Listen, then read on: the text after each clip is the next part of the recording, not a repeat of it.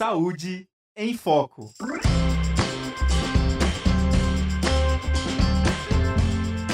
Olá, ouvintes e espectadores da Rádio Ninter, a rádio que toca conhecimento. Estamos começando mais uma edição do programa Saúde em Foco, o programa que traz para você todos os assuntos relacionados ao universo da saúde. E lembrando que o nosso programa é uma parceria aqui da Rádio Ninter com a ESU, a Escola Superior de Saúde Única da Uninter. Hoje a gente vai falar sobre um tema muito bacana, que é o paradesporto como ferramenta de reabilitação. E tenho aqui duas convidadas, né, de de porte, né, que podem falar muito sobre isso, né? E uma delas é a Fátima Fernandes Vara e a Fernanda Cercal. Ambas são fisioterapeutas e atuam no curso de fisioterapia da Uninter. Tudo bem, meninas? Sejam muito bem-vindas. Tudo ótimo, Bárbara. Uh, eu convido aí nossos alunos e também a comunidade acadêmica, né? E a comunidade externa que também está ouvindo aqui o programa de hoje, a participarem pelo chat porque nós estamos aqui com uma pessoa, com a professora Fátima Fernandes, que está trabalhando com esse tema já há muito tempo e ela tem umas experiências muito exitosas para contar para vocês. Ah, boa tarde, Bárbara. Boa tarde para todos. E eu super agradeço o convite por falar de um tema que realmente eu me dedico há mais de 20 anos, né? E tenho muito carinho por todas as etapas que já tive a possibilidade de participar então, que eu puder contribuir, fiquem à vontade para enviar mensagens e perguntas no chat. Exatamente, pessoal. Então, como as meninas já falaram aqui, mandem as suas perguntas, tá bom? Suas dúvidas. É, e a gente já vai começar o nosso bate-papo aqui.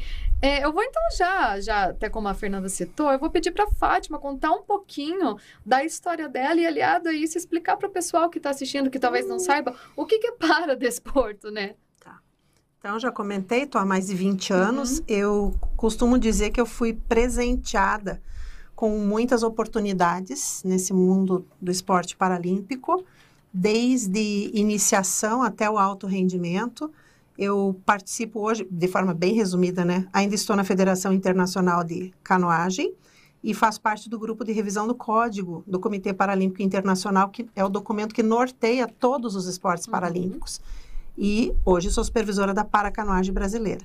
Mas para responder o que, que é paradesporto, a gente vai começar diferenciando o que, que é paradesporto e qual a diferença em relação ao esporte paralímpico. Uhum. Esporte paralímpico são as modalidades que estão na lista do Comitê Paralímpico Internacional, certo? E são esportes para pessoas com deficiência. E nem todos os países seguem a lista completa. Então, nós não temos o mesmo número de modalidades paralímpicas em todos os países. Uhum. Se olhar na lista das modalidades de inverno e de verão do Comitê Paralímpico Brasileiro, vai ser diferente da lista do Comitê Paralímpico do Chile, por exemplo. E o paradesporto, ou esporte adaptado para a pessoa com deficiência, é justamente essa adaptação que você faz do esporte convencional para possibilitar a prática pela pessoa com deficiência. Mas também existem modalidades, por exemplo, o goalball, que foi criado para a pessoa com deficiência visual. Uhum. Então, pode ser esporte adaptado, ou no caso do goalball, foi criado para a pessoa com deficiência, especificamente deficiência visual.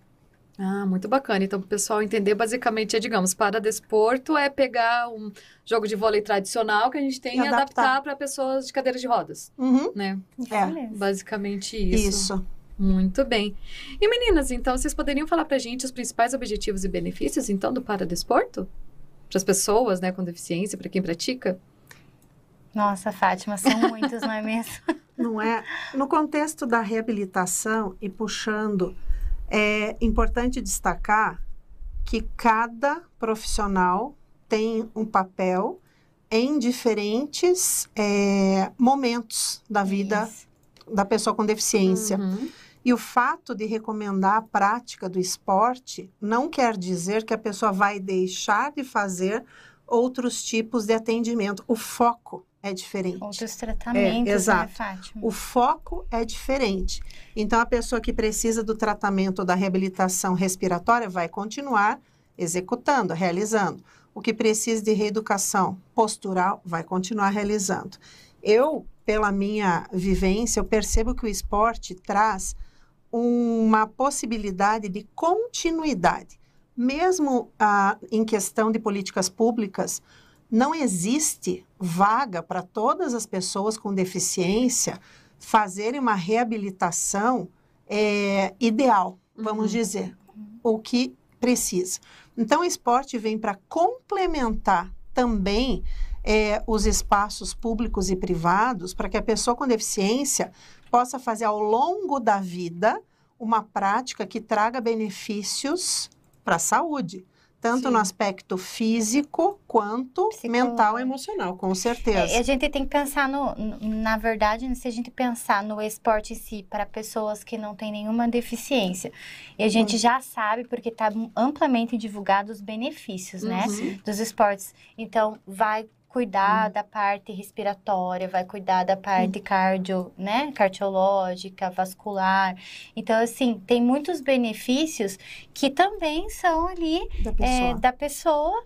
No paradesporto também vão conseguir tê-los, né? Só que no paradesporto, como a Fátima falou, tem também a questão de reabilitar com o esporte. Uhum. Então, usar esse esporte para ajudar e complementar a reabilitação. Então, é, um, é um, vamos dizer, o foco, que nem ela falou, é bastante diferenciado nesse sentido. É. Trazendo para o esporte que eu represento É a hoje, é a canoagem. É, e até um dos motivos que eu escolhi a canoagem, que eu já me dediquei, tem umas ações em outros esportes, mas dentro do, do barco, seja uma canoa ou um caiaque, é, o barco tem, sofre uma instabilidade multidirecional e o Uhum. corpo dentro do barco também. Então, essa instabilidade multidirecional, no mínimo, estimula uma melhora no controle postural. O gesto esportivo contribui para melhorar a consciência corporal. Então, várias val- valências que trazem para o lado eh, do desenvolvimento de aspectos da psicomotricidade, do Uhum. desenvolvimento neuropsicomotor. Então, nem chego no alto rendimento, isso é a base mesmo. Eh, essa instabilidade multidirecional, nesse exemplo específico, que é o que eu posso falar com mais propriedade, né? Mas, eh, e cada um vai ter aí os seus benefícios, mas também traz é, o aspecto de outras oportunidades para a pessoa estimular e dar o foco. Isso aqui é muito importante. Eu acho que Uhum. assim é uma das coisas mais importantes que eu posso falar hoje. No esporte não vai focar a deficiência, vai focar as possibilidades. E a pessoa vai descobrir as possibilidades e novas formas de convivência, de relacionamento, traz a socialização e nisso desperta justamente esse lado das possibilidades e não das limitações. né? Então veja, se antes, né, É. esse atleta tinha de- algumas dificuldades nas atividades de vida diária, às vezes somente com essa instabilidade, com esse é, aporte, né, do Uhum. próprio barco, do caiaque, Uhum. é, ele vai conseguir, de repente, ganhar funcionalidade para as outras atividades.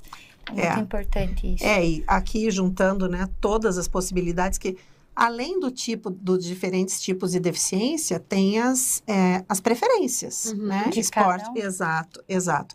Mas o esporte como um todo, é, dentre todas as possibilidades, é, eu venho observando que muitas vezes a pessoa encontra mais autonomia, né?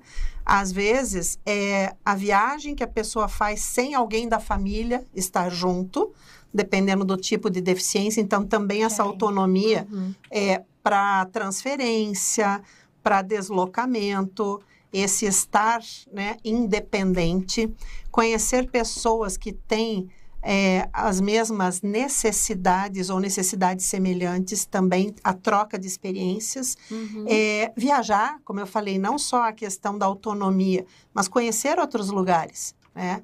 Não só os atletas, eu mesma já fui para muitos países que talvez, sem estar no esporte, eu não teria nem a ideia de nem, nem a Uhum. questão financeira e nem a ideia de. Então, isso assim abre muitas possibilidades para a pessoa.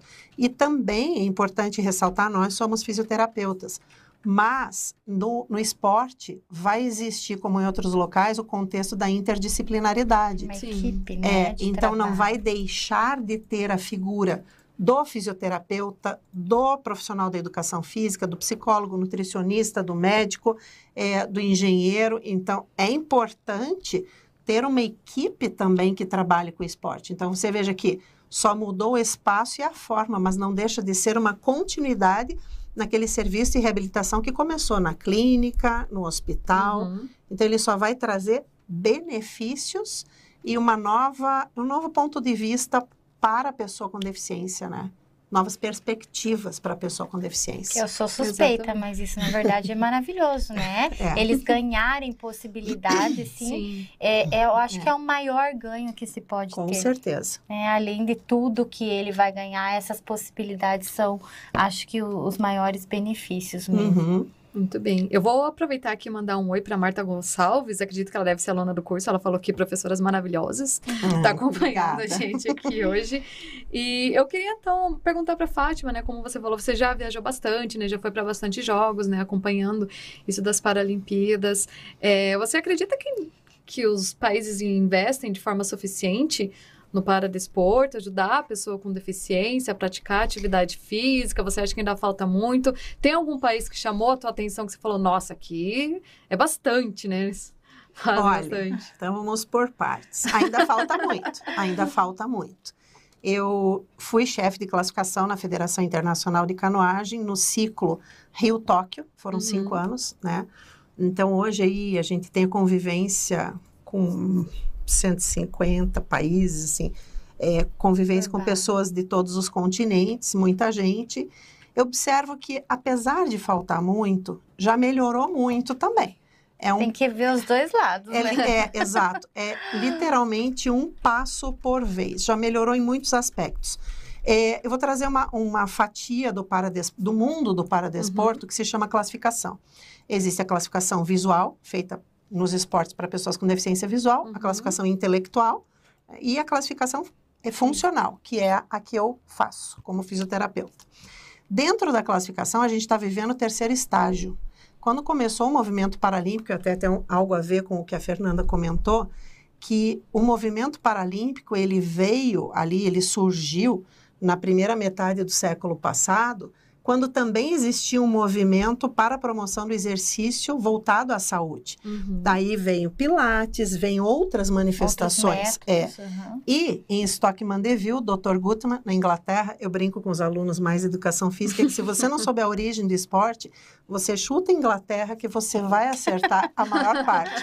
É, e também o paradesporto começou no hospital em Stockman Deville e fazendo parte desse movimento esporte para a saúde. Mas foi o Dr. Gutmann que percebeu que as pessoas com deficiência acamadas tinham muito mais complicações é um prognóstico Uhum. muito pior do que aqueles que ele tirava e começava a promover o movimento. E foi aí que surgiu o esporte paralímpico.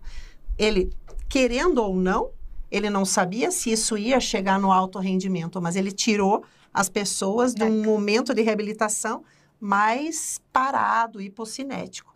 E aí que começou o movimento paralímpico. Então, veja, vem desde essa fase. Mas aí nós partimos para o dia de hoje, onde a classificação, em especial e todo esporte, tem como base a ciência. Uhum. E isso está mostrando uma evolução, porque juntou o esporte, as, os- as instituições, né, que cuidam, fazem a gestão do esporte, então, do Paralímpico, é o Comitê Paralímpico Internacional, existem os comitês paralímpicos nacionais, né? É, no caso aqui, o Comitê Paralímpico Brasileiro. Então, a gente vê cada vez mais investimento e profissionalismo em todas as áreas, da gestão, da classificação, a equipe interdisciplinar crescendo.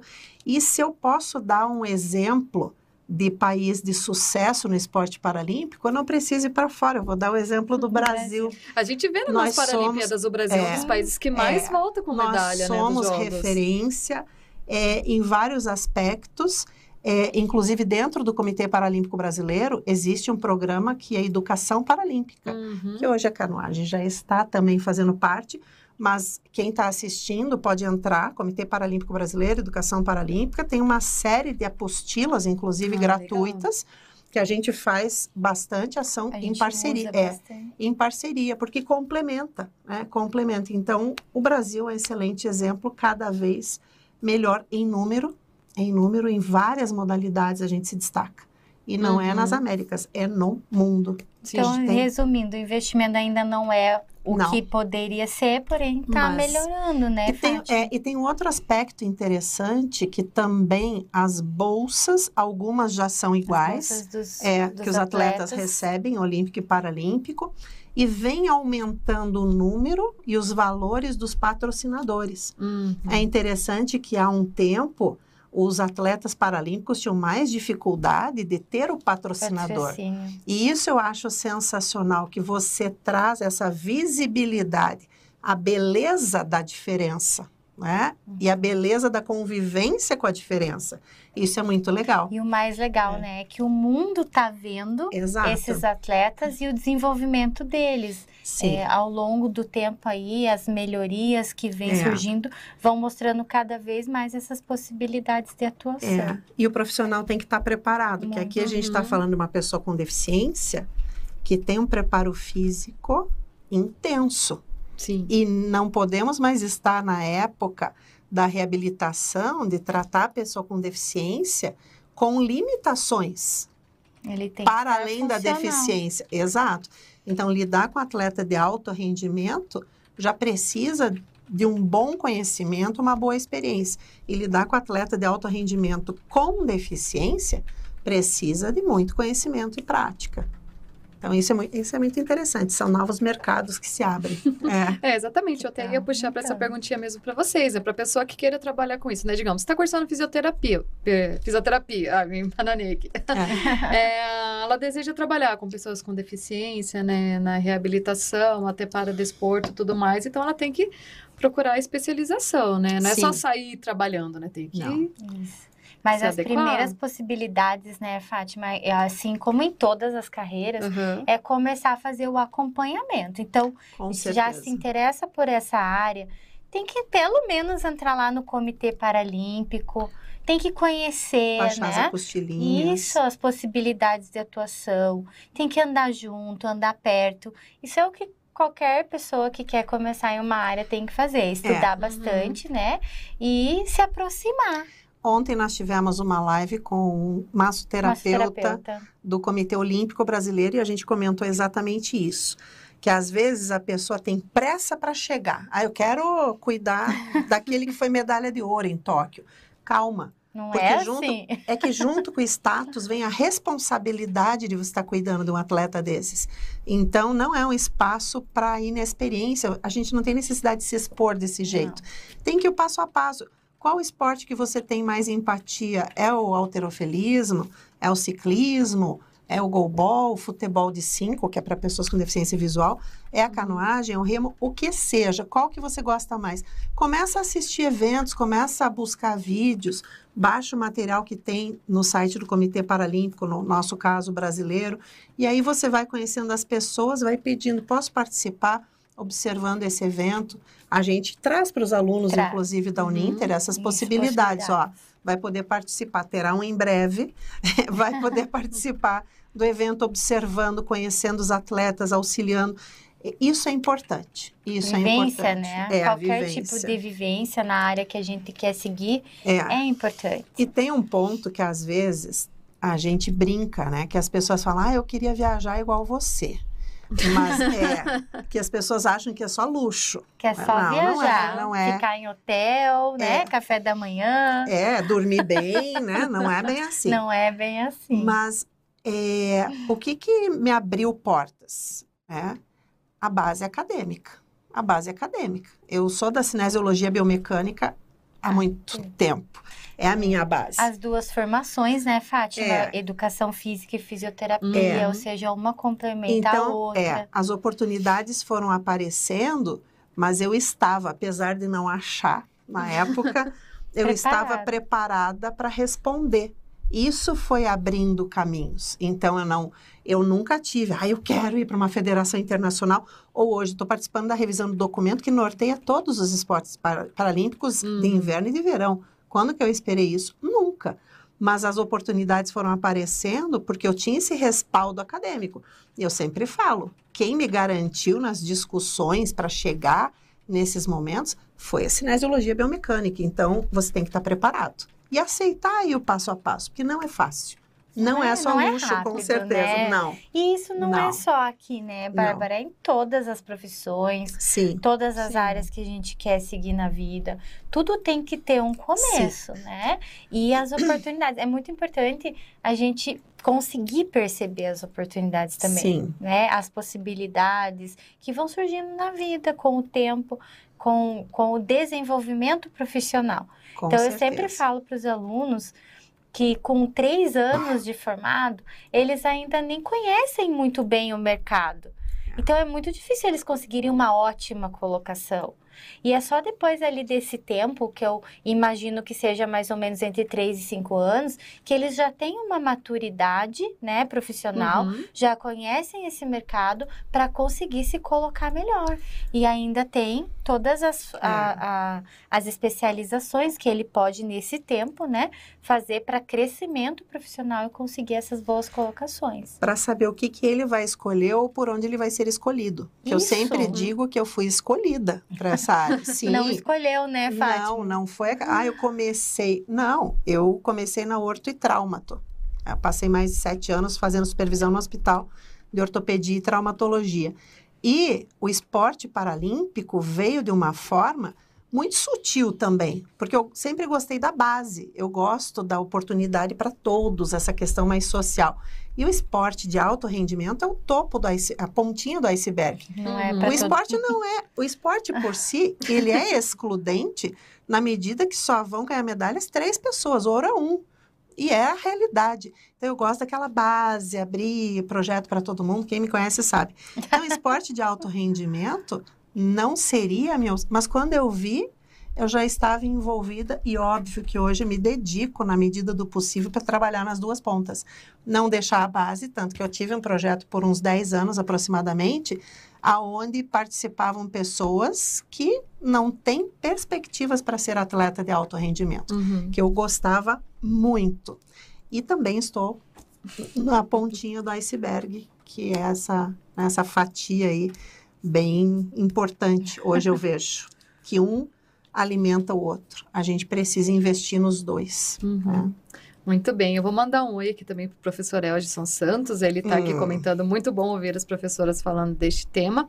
Eu vou passar uma perguntinha aqui, meninas, não é da área de vocês da Físio, né, mas como a Fátima comentou que é todo um grupo que trabalha, né, Uhum. para o atleta ter um bom desempenho, né? Do Douglas Luckman. Ele comenta aqui, ótimo exemplo da fisioterapia, mas ele queria saber da nutrição. Qual que é o papel do nutricionista num comitê paralímpico? Porque ele está cursando nutrição Ai, aqui que ótimo. na Uninter. Como é que é? Douglas? É Douglas Luckman. Douglas. Hoje eu estou numa posição de gestão na Confederação Brasileira. Já fui fisioterapeuta da equipe brasileira de canoagem. Se colocar Fátima para canoagem no Google, vocês vão ver. Acho que é a primeira foto que aparece do Mundial da Polônia de 2012, inclusive. E também a figura do nutricionista, do profissional, vem. A gente vem vendo mais participação em vários momentos, porque vamos em algumas situações. Na organização dos eventos, quem é que vai ser responsável, né? Responsável É, técnico. pensa, é o responsável técnico, pensa na organização dos jogos, a responsabilidade da equipe de nutrição de fornecer alimento para pessoas de muitos países, muitas culturas diferentes. Uhum. É incrível o trabalho desse profissional nessa organização maior, que é o maior evento do mundo, os Jogos, né?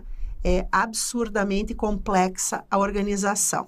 Mas trazendo para o dia a dia do atleta, o atleta tem responsabilidades com a sua saúde, manter o corpo. E tem um aspecto muito importante que poucos que os que não são do esporte acabam esquecendo, que é a questão de doping.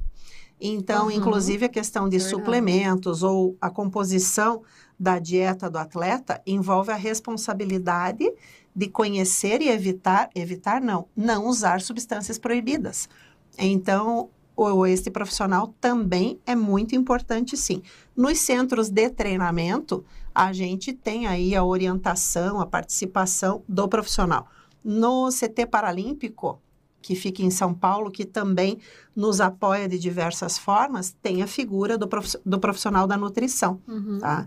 Então, presencialmente ou remotamente, a gente também pede auxílio para o profissional da Da nu- nutrição. Na verdade, para os que eu acompanho, eu peço apoio de todos os profissionais que for possível, sim. Essa que é a parte legal, Sim. poder contar, na verdade, com Sim. todas as áreas, essa interdisciplinaridade é que vai trazer o maior benefício para o Uhum. atleta, né? É, E a- é nele que a gente tem que pensar. Com certeza, com certeza. E até quando a gente consegue ter, por- eu falei, se tem o profissional dentro de um centro de treinamento e tem o profissional que o atleta já, Já já, recebia o atendimento. Eu acho muito interessante quando junta os dois olhares de diferentes pro- pessoas da mesma área, porque um reforça é, o olhar do outro Sim. e fica muito mais interessante para a gente chegar aí na- nas melhores possibilidades. Que do alto rendimento o foco é o resultado. Né? Não Tem que ter, né? É, Muito bem, meninas. Então, para a gente ir para os últimos minutos aqui Voou o do nosso programa É. É, eu queria então encerrar com vocês falando pra gente, né, um pouquinho sobre a questão da saúde mental também, né, da pessoa com deficiência que pratica, né, um paradesporto e também falando da questão de inclusão social, né, também das pessoas praticarem, né, para aquela pessoa que ah, não tem intenção de ser um atleta paralímpico, né, só quer Sim. praticar algum esporte para principalmente alguém que tenha ficado com uma deficiência, né, depois de Você algum podia- acidente que ou alguma parte- coisa, você né, podia e ver que a vida o projeto das né? mulheres. Que das é uma forma de reabilitação, com certeza. né? É. Porque ali é é a questão de uma doença que afetou, né, essas pessoas. E com certeza, uma doença como essa, que é o câncer, né? Aham. Ela vai afetar não só a saúde física, mas também essa questão da saúde mental, sim. né? Então, aqui no caso, tem um grupo de mulheres remadoras que tiveram câncer de mama. Ah, sim. Uhum. Faz parte, é, faz parte de um movimento internacional que partiu de uma pesquisa realizada pelo Dr. Don Mackenzie, que era o responsável pelo doping na Federação Internacional da parte de saúde de canoagem, e ele fez uma pesquisa em 1996 com algumas remadoras, com algumas mulheres que tiveram câncer de mama, e da mesma forma, ao invés de levar para a hipocinesia, colocou essas pessoas Uhum. para realizar um movimento, mas num contexto que era num barco para 22 pessoas para trabalhar o conjunto. Já a questão de é, o remar junto, se cada um rema de um jeito para um lado, o barco não sai Não do lugar ou não dá segue a certo. direção desejada. Então, esse é o princípio. Trabalhando numa resistência com a água, que é mais segura, e a amplitude de movimento, cada uma do seu jeito, mas todas juntas. Então, tem isso. E quando você fala da saúde mental, eu venho reforçando uma palavra que é respeito. Eu vejo que cada vez mais está se categorizando respeito. Ah, este grupo tem que respeitar aquele. E às vezes o que cobra respeito não respeita o outro. Então eu vejo que a gente tem que resgatar o conceito de respeito sem categorizar respeito. Uhum. Respeito é bom e todo mundo gosta daqui para lá. E para eu exigir respeito, eu não preciso desrespeitar. E o que eu vejo que a pessoa com deficiência mais enfrenta, como muitos de nós em outras áreas, é a falta de respeito. É a falta de respeito como pessoa. Até o nome hoje é chamado de. Não se usa mais portador de necessidades há mais de 10 anos, tá? Mas o que, que é a questão de ter colocado pessoa com deficiência? Para lembrar que antes da deficiência vem uma Uma pessoa Uhum. vem uma pessoa.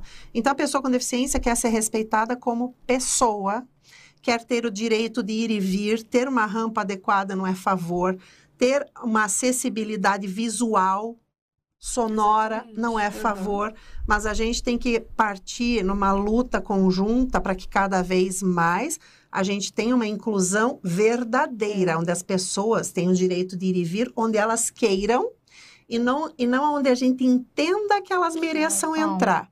Pensa, você vai no restaurante pela comida.